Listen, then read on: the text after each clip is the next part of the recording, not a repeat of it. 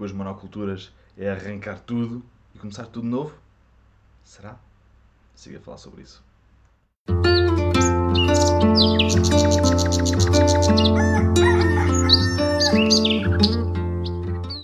Bom dia, malta. Bem-vindos a mais um podcast Desperta-te, podcast Liberta-te. Eu sou o Pipo, do Projeto Liberta-te, e estou aqui para vos acompanhar aqui nesta manhã, neste início da manhã, com este podcast, que é feito para vocês, live, todas as manhãs às 8h30.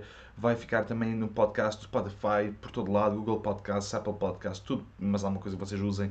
Uh, podem ir a Anchor também, que é onde é a minha, a minha base, onde eu coloco tudo, todos estes áudios, e os vídeos em direto ficam aqui no Facebook. Portanto, é como vocês quiserem. Bom dia, Olívio. Bom dia a todos que estejam a ver este, este live ao vivo. Ok, e hoje vamos falar acerca, um, bocadinho, um bocadinho acerca disso, que é um tema que eu acho que é bastante relevante e que eu já ouvi bastantes opiniões em alturas diferentes de, de- de- da vida, em alturas em que houveram grandes incêndios, grandes focos postos, outras alturas em que houve uma altura muito eh, em que o próprio clima provocou incêndios, eh, outra altura em que houve uma derrocada, e já ouvi muitas vezes esse, eh, o assunto. ehm, monoculturas barra eucaliptos falado, ok? Não, eu hoje não vou falar necessariamente de eucaliptos, ok? Vou falar de monoculturas e de como isso, como é que nós podemos adaptar isso a uma coisa, um bosque mais natural, a um bosque mais adaptado às nossas necessidades. Não mais natural, ok? Mais adaptado às nossas necessidades. Porque isso é o que realmente a gente quer. Nós queremos, eh, não se esqueçam que permacultura é design sustentável para humanos e harmonia com a natureza. Quer dizer que se nós queremos fazer um design sustentável para nós, humanos, em harmonia, em harmonia com a natureza, nós vamos ter que adaptar algum- algumas coisas. Vamos ter que observar e vamos ter que interagir, como vocês todos sabem. Bom dia, João. Viva! Quer dizer que, qual é que é? Pense, vamos, então dar um contexto. As plantas, incluindo árvores, plantas ar- arbustivas, plantas anuais, plantas seja o que for, seja o que for pequenas herbáceas, ok? Eh, musgos, líquenos, tudo isso funcionam e precisam de extrair nutrição da terra, extrair comidinha da terra para crescerem e vão acumular isso nos seus corpos. Ok? Portanto, as árvores que vocês veem na rua é uma acumulação de carbono e de nutrição, nutrientes que, estão, que estavam na terra. Se elas não tiverem isso, morrem, ou não crescem, ou há estases microbiológicas. Bom dia, Alvira. Hum, com isto dito, quando nós estamos perante um, um sistema mo- monocultural, nós estamos a olhar para um monte de bolhinhas nutricionais e bolhinhas de carbono e, portanto, o nosso, esse tal dióxido de carbono está ali concentrado, se bem que o solo é que sequestra mais carbono do que as próprias árvores, mas está ali muito carbono ah, armazenado. Ok, bom dia, Claudina. Ah, quer dizer que, quando nós olhamos para uma, para uma monocultura, é isso que nós vemos. Quer dizer que, que vocês acham que acontece quando se corta tudo, se arranca tudo, nem se deixam as raízes, arranca-se tudo, vamos arrancar este eucaliptal, vrum, tudo fora. O que é que eu vou fazer? Queimar.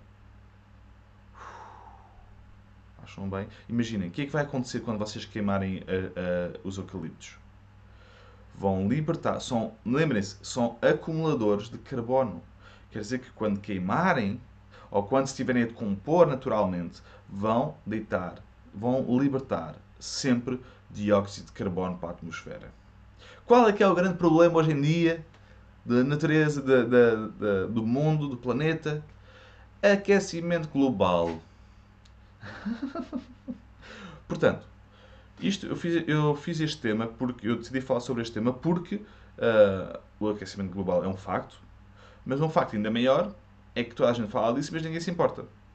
É, ah, pois o aquecimento global está aqui e eu estou aqui a fazer as minhas coisas. ok? Mas o aquecimento global acontece com tudo, que a gente, tudo aquilo que a gente faz. Nós não nos podemos esquecer é que o aquecimento global é equilibrado quando nós não arrancamos tudo do solo.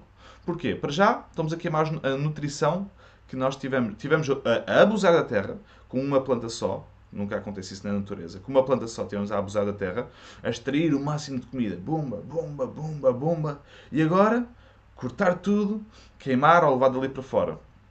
Para vender, seja o que for. Vocês estão literalmente a queimar a nutrição da vossa terra. Nesse caso, se fizerem isso estão a libertar o dióxido de carbono, do carbono e estão, a, e estão a, a, remover toda a parte nutricional. Lembram-se das, das, acumuladoras dinâmicas que eu estou sempre a falar? As plantas mineiras, as plantas que vão lá abaixo, muito ao subsolo, fazer, uh, buscar os, os, minerais e os nutrientes que estão mais na profundidade e trazem para cima, que fica em formato planta, vegetativo. Vocês cortam e deixam estar no sítio e depois uh, uh, deixam esses nutrientes disponíveis a plantas com o sistema radicular mais, mais curtinho, mais pequenino. Okay? Mesma coisa com, com este tipo de, de, árvores, com plantas como, como o eucalipto, ou plantas monoculturais, vamos dizer assim, que é típico ver em monoculturas. Digo uh, eucaliptos, digo pinheiros, ok? É o mais comum aqui em Portugal. Mas, se fizerem isso numa floresta de carvalhos, opa, podem querer que isso também vai acontecer a mesma coisa. Mas uma floresta de carvalhos nunca tem só isso, se vocês repararem. Tem outros estratos, tem outras, outros arbustos, tem outras coisas, ok? Mas pronto, claro que eu prefiro uma floresta de carvalhos, ok? Não, não, é, não é por eh, aquele ser bom ou aquele ser mau, é só pela diversidade. Eu acho que eucaliptos no meio de uma floresta de carvalho podia funcionar até bastante bem para a produção de biomassa. Mas pronto, isso é outra conversa. Isso é um sistema natural e é uma, uma parte da sucessão natural que também já, já falei um bocado disso mesmo nos cursos, ok? Uh, agora, seguindo. Qual é que é a melhor maneira de nós adaptarmos isto? Sabendo nós que nós podemos ter... Bom dia, Fátima. Viva! Nós, sabendo nós que nós, nós temos um sítio que é monocultural, ou temos algum conhecido, ou de certeza que alguém já passou por essa experiência, porque não faltam em monoculturas, nós conseguimos entender que, fazendo um mapeamento, fazendo um design, nós conseguimos entender que parte dessas árvores podem ser sacrificiais, parte dessas árvores podem ser, podem ser, usados, podem ser usados para, no, para nos aquecer, okay? e parte dessas árvores podem lá ficar. Não temos que arrancar tudo. Temos que pensar que é que nós queremos lá pôr. Primeiro que tudo, antes de começarem a arrancar e fazer, fazer seja o que for, decidam, façam um plano. No caso, bosta de alimentos, ok? Não estou a falar de um projeto inteiro de design em permacultura. Um bosta de alimentos. Quando vocês têm um bosta de alimentos, vocês, que, o, o, que, qual é que é a intuição primária de um bosta de alimentos? Okay, Deixa-me ver. Okay. Qual é que é a intenção uh, primária de um bosta de alimentos? É alimentar seres vivos. Alimentar ecossistemas. Tanto tu, como a tua família, como o cão, como o porco, como a microbiologia, os nematóides, protozoários, bactérias, fungos, entre outros. Tudo isso. Tudo isso. Quer dizer que, qual é que é o primeiro passo para nós, para nós uh, adaptarmos um sistema monocultural em bosta de alimentos? E entendermos o que é que nós queremos extrair de lá. Queres lenha? Ok, vai ser um design diferente. Queres comida? E lenha? E, e cogumelos? Queres produzir madeira para produzir cogumelos no futuro? Qual é a tua intenção? Qual é, é o teu objetivo para o teu projeto? Para a tua adaptação de um sistema monocultural de, neste caso, eucaliptos. Vamos, vamos dar esse exemplo só porque é um exemplo muito popular. Okay? Depois de teres o teu objetivo uh, traçado, podes uh, então começar a entender que zonas seriam benéficas para plantar essas árvores e que zonas seriam benéficas deixar as árvores de suporte, que seriam, neste caso, os eucaliptos. Onde é que eu posso criar, por cada, por cada árvore de fruto, nós temos de ter quatro espécies diferentes de suporte. Isso é uma regra que eu uso sempre, uma regra de ouro, ok?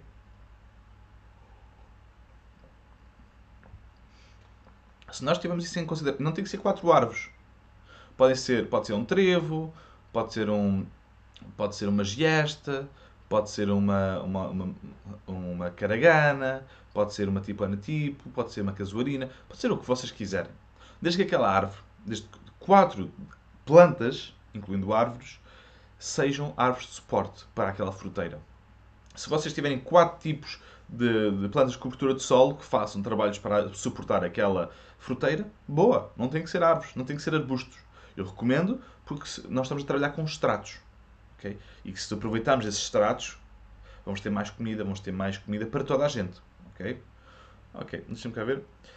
Uh, a Olivia diz: Incrível as práticas existentes para limpar de, uh, limpar de queimar tudo. Exatamente.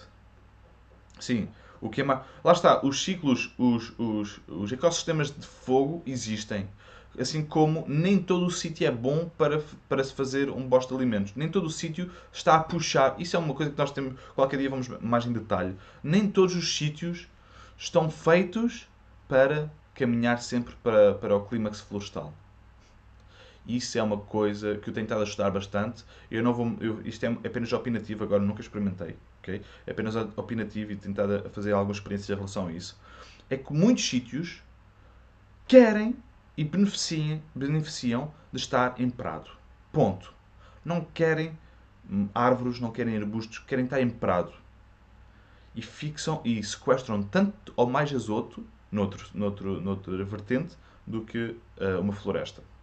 Mas lá está, malta. Isto, não repitam isto, isto é uma coisa, é opinativo, não é nada que eu experimentei, uh, não foi nada que eu experimentei. Estou a ler alguns livros que me estão a, a, dar umas ideias acerca disso, ok? Que é a beleza de ler os livros. É, nunca é o conteúdo, mas sempre aquilo que, o conteúdo que te estimula no, no cérebro para experimentares, é o que eu acho. Portanto, eu estou a ler umas coisas acerca disso. Uh, portanto, sim, nem sempre existem, uh, nem todos os climas, nem todos os ecossistemas são ecossistemas para nós transformarmos em bosques de alimentos. Alguns ecossistemas são ótimos, dependendo de, do ecossistema, da vida que lá estiver, okay? dos animais que lá estiverem, dos herbívoros que lá estiverem, wink wink, como eu estava a dizer. Lá está, os prados funcionam muito de certeza com herbívoros. Mas pronto, isso fica para outro tema.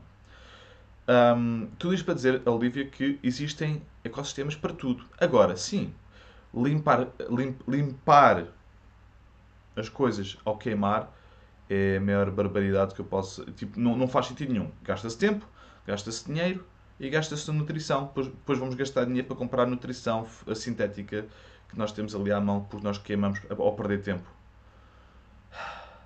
O ser humano, às vezes. Estão a ver, quando, quando nós pensamos que conseguimos controlar o futuro e pensamos que nós conseguimos lidar com esta ansiedade de não saber qual é que é o dia da manhã, controlando, cada gota deste gota a gota vai-me regar aquela raiz. Epá, estás a perceber?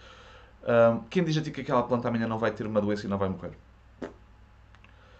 Não conseguimos controlar nada. Nós conseguimos observar e, e ser seres adaptáveis sempre. Nós precisamos ser seres adaptáveis, mais do que tudo. ok? Nós não precisamos de controlar. Nós precisamos de entender o topo, o topo okay, do iceberg, como é que isto funciona, para que nós possamos responder criativamente aos desafios e para responder criativamente às, aos, aos obstáculos que nos forem aparecendo, ao feedback. Porque isto é tudo feedback. A natureza é dizer assim: olha, isto esta planta morreu. Porquê? Feedback. Porquê que eu fiz? Experimenta outra vez. Correu mal? Experimenta outra vez. Correu mal? Experimenta do outro lado. Não é aquele sítio para aquilo. Porquê? Se tiveres curiosidade, pesquisa. Tenta entender porquê. Mas não é o sítio para aquilo. Por exemplo, aqui no terreno, há um sítio perfeito para milho. Perfeito para milho. Eu planto lá milho, nem uma espiga aparece. E quando estou a dizer, não, não é monoculturas de milho, são, é, são linhas de milho por aí fora, em, em, em uh, policultura, ok? Mas nem uma espiga aparece. Porquê? Porque eu, no lado norte tenho uma barreira de vento grande, já tem uns bons 6 a 7 metros de ciprestes. Faz uma boa barreira de vento, porque eu tenho ventos fortes aqui. Mas isso é, é um problema para o milho, porque o milho é polinizado pelo vento. Malta, existem sítios, nem tudo cresce em todo lado. Isso é uma mentira. Nem tudo funciona, nem tudo cresce em todo lado. A permacultura às vezes é desafiante, nem sempre não é aquele o amor em uma cabana. A permacultura é investigação. E é uma revolução. Porque se todas as pessoas cultivassem, nem que tivessem 2 metros quadrados, se cultivassem esse pedacito, se não só cultivar, mas transformassem aquele pedacito em algo mais sustentável, sustentável digo, para as suas necessidades. Imagina, Tens uma varanda virada a norte. Mete lá dois troncos de cogumelo shiitake. Durante os próximos anos, não vais ter que ir comprar cogumelo shiitake. É uma revolução pacífica. É que nós dizemos: tu tens o poder, tu consegues fazer isto. Mesmo que erres, tu consegues. Vais conseguir. Um erro é só repetida, falhas repetidas e não seres adaptável. Tu, a única maneira de errares é de falhares e ir-te embora. Ou falhares, voltar a falhar fazendo a mesma coisa, depois voltar a falhar fazendo a mesma coisa e voltar a falhar fazendo a mesma coisa. E depois acabares por te ir embora. Errar não é falhança. Falhança é ir embora. ok? Portanto, permacultura passa muito por isto, passa muito por sermos adaptáveis e não é o amor e uma cabana. Gosto sempre de falar nisto. É muito bonito. Uh, é, muito, é, é, um, é, dos temas mais bonitos que eu conheço. Uh, é das coisas que nos conectam mais com a natureza que eu conheço. Foi a maneira que eu me conecto mais cada vez mais, ao estudar, porque sempre gostei muito de estudar. Estudar não foi na escola, que eu não era muito bom aluno na escola, mas sempre gostei de ler livros e sempre gostei de me instruir de, de falar e de, e de, ouvir. De falar não, mas ouvir muito e ler muito. Sempre gostei disso. E isso, isso é que cria o futuro, uh, o futuro ser. É qual é que é a minha vontade de fazer? Qual é que é a minha vontade de investigar? Quero investigar? Se não quiseres investigar, não te metas na permacultura. Porque permacultura tem 40 anos, 50 anos, como ela existe, okay? como ela é conhecida. Claro que estas técnicas têm milhares de anos, não é? Agora, permacultura tem pouco tempo. Nós somos todos investigadores. Coisas funcionam, mas eu estou constantemente a fazer experiências. Vocês acompanharam-me durante o ano inteiro e eu fiz quantas experiências que falharam? N! Estou sempre a fazer experiências. E uma coisa, a partir do momento em que tu entendes, e isto digo-vos de fundo do coração, pessoas que estão a começar projetos novos, malta nova, que não tem um budget muito grande, vocês subestimam o que conseguem fazer em, cinco em um ano e subestimam o que conseguem fazer em 5. Vocês vão entrar para isto vão dizer assim: Ei, graças, num ano dá para fazer isto, dá para fazer aquilo. Chegam ao final do ano, fizeram nada. Nada. Chegam ao final de 5 anos e depois vocês ficam desmotivados. Eu passei por isto tudo. Desmotivam. Ei, passou um ano da minha vida, não fiz nada. Fizeste nada, caraças. Fizeste muito. Trabalho aqui e aqui. Resiliência. Não voltaste para a vida que não estavas. Okay? Isso é muito importante. Esse trabalho, esse, esse enraizamento é muito importante nesta parte da permacultura. Depois, nos próximos anos, nós estamos agora, já não sei quantos anos temos disto, mas eu, eu passei por isto e segui, eu lembro que cheguei ao quinto ano e disse assim: Oh Ruth, Aquela frase é mesmo assim. Nós pensamos sempre que vamos ser mais depois de um ano e depois, depois do ano nunca acreditamos que passados 5 anos vamos ter, vamos ter um projeto como temos. Portanto, força para vocês. O ecossistema precisa de vocês. Precisa de seres adaptáveis. Precisa de ser, seres resilientes. No verdadeiro sentido da palavra. Ok? Precisamos de não baixar os braços. Precisamos de fazer acontecer. Precisamos de não ter medo de ter um cultivo mal feito Precisamos de não ter medo de errar pela uma vez e levar com todas as pessoas em cima. Isso vai acontecer. E está-se bem. Sabem porquê? Porque vocês são seres resilientes. Entra, armadura, sai. Porquê? Porque o vosso porquê é mais forte. Ok? Malta, um grande beijinho. Foi o podcast de hoje. Foi o podcast possível, às 8h30 da manhã, como sempre. Uh, está tudo bem aqui por casa. Muito obrigado às pessoas que estão preocupadas. Este, este, live, este podcast foi para, para, a comunidade. Um grande beijinho para vocês todos. Obrigado pelas mensagens de apoio que vocês mandam em privado também. Gosto muito. E dos presentinhos que mandam. Adoro-vos por isso, meu. Vocês são muito queridos. Alguns até descobrem a minha morada sem eu saber como. Provavelmente deve estar por aí na net. Mas obrigado por isso. Obrigado por todos os presentinhos e as coisinhas giras que vocês mandam. E uh, nós somos todos ouvidos para receber sempre tudo o que vocês querem enviar. Porque lá está nós, para podermos dar, também temos que receber. Isso é uma coisa mesmo interessante. Não interessa se é muito, se é pouco, ok? É permitir às pessoas de dar e permitir-nos a nós recebermos, ok? Malta, espero que... Bom dia, Maria. Estamos agora a concluir este podcast, mas depois podes ver em, em, em, em gravação. Malta, se quiserem uma caneca destas, já sabem, podem, mandar, podem falar comigo, podem mandar mensagem. Esta caneca é a caneca do, que do, do Desperta-te, tem aqui este logo e tem a frase: A liberdade é apenas a oportunidade de seres e fazeres algo melhor. Um, se quiserem uma destas, se quiserem oferecer algum- alguma destas para o Natal, falem comigo e vamos, uh, eu arranjo maneira de vos fazer chegar uma, ok? Malta, um grande beijinho. Não se esqueçam de ver os cursos. Escola Liberta, o próximo, o próximo vai ser de produção de caseira de cogumelos. E espero-vos lá, vai ser uma manhã interessante. Temos todos os outros cursos na Escola Liberta e temos a Hora Liberta, que é uma subscrição mensal para a permacultura e criação de projetos. Portanto, faz, faz todo sentido para aquilo que nós falamos hoje. Um grande abraço, um grande beijinho. Tenham um resto de um dia espetacular. Se virem isto à noite, boa noite. Se virem isto amanhã, até daqui até amanhã, ou seja, quando for. Ah, obrigado por estarem aí. Gosto muito de vocês. Beijinho e um abraço. Não te esqueças que a liberdade é apenas a oportunidade de seres e fazeres algo melhor. Liberta-te. Thank you.